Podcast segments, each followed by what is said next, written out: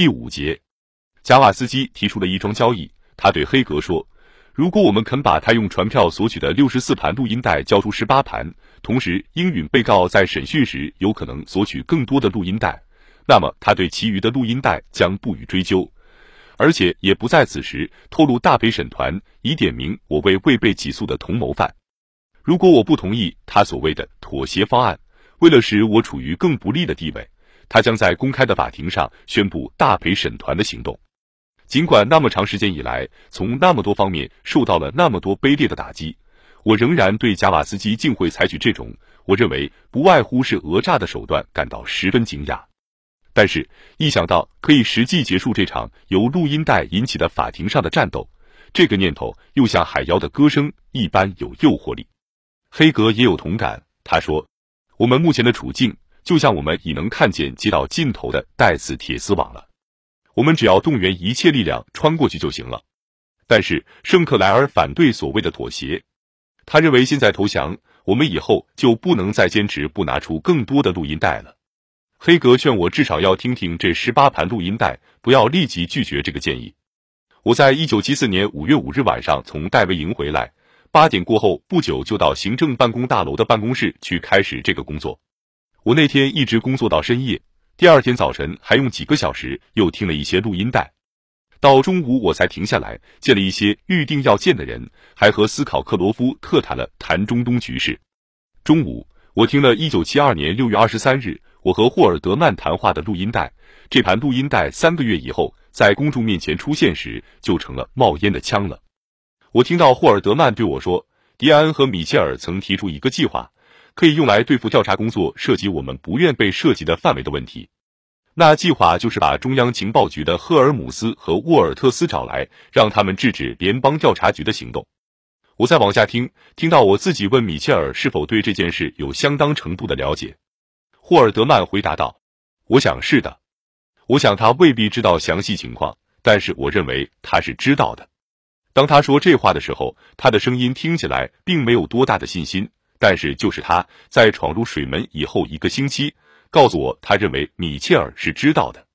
在我所有的公开声明里，我都表明把中央情报局拉进来的唯一动机是为了国家安全。但是现在毫无疑问。我们那天早晨是从政治上的含义来谈这个问题的。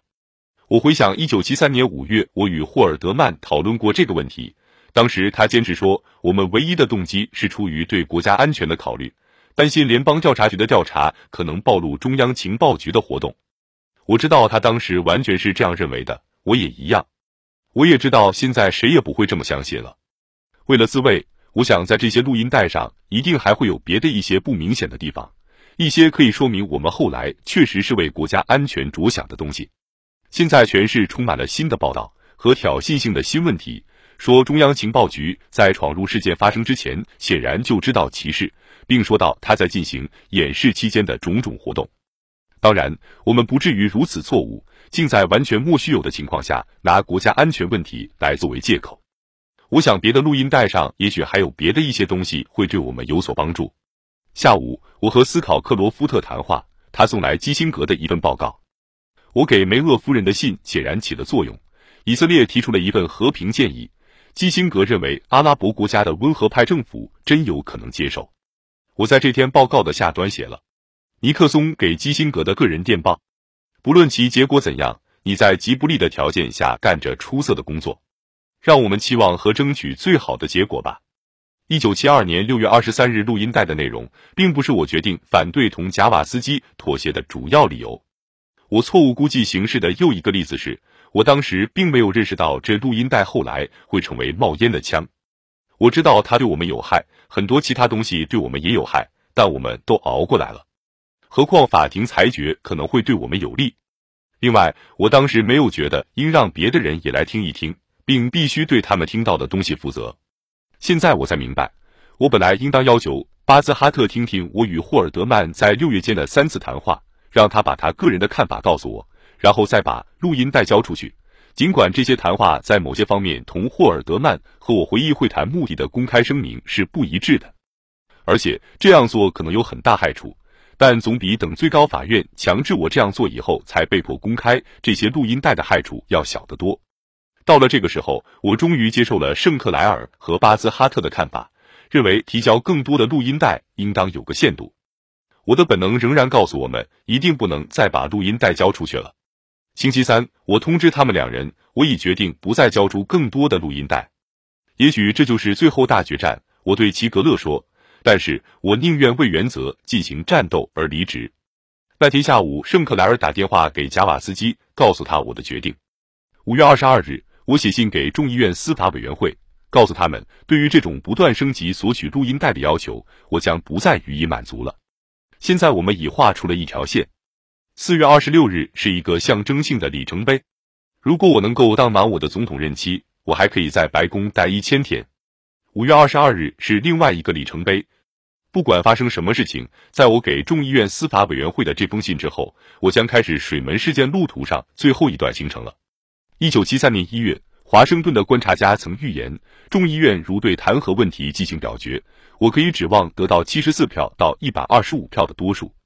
到一九七四年三月，因为众议院司法委员会的控告以及对我经济情况的攻击，这个数字大大下降了。蓝皮书发表以后，蒂蒙斯报道，至少有二十五个众议院议员不再支持我了。五月中旬，杰里·福特说，委员会投票表决弹劾问题的可能性是一半对一半。这种气氛酝酿出更多的谣言。现在很少有人关心是谁下令闯入水门的问题。有新的情报说，民主党人自己事前就知道休斯组织的人可能与此事有关，还传说有些人组成了奇怪的联盟。五月中旬，我接到康纳利的一个电话，他在德克萨斯早就认识贾瓦斯基。他说他打电话给我是转告贾瓦斯基对他说的一句话，那就是总统在白宫没有朋友。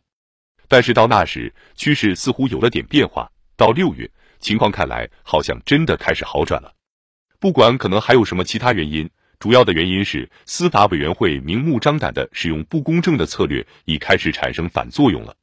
在委员会开始调查证据的时候，罗迪诺宣布会议记录将按保密条例处置。宣布以后，委员会自己投票决定会议秘密进行，然后却立即把他掌握的一切材料全都泄露出去。每盘录音带都被委员会中门户之见极深的党员说成是极为不利的。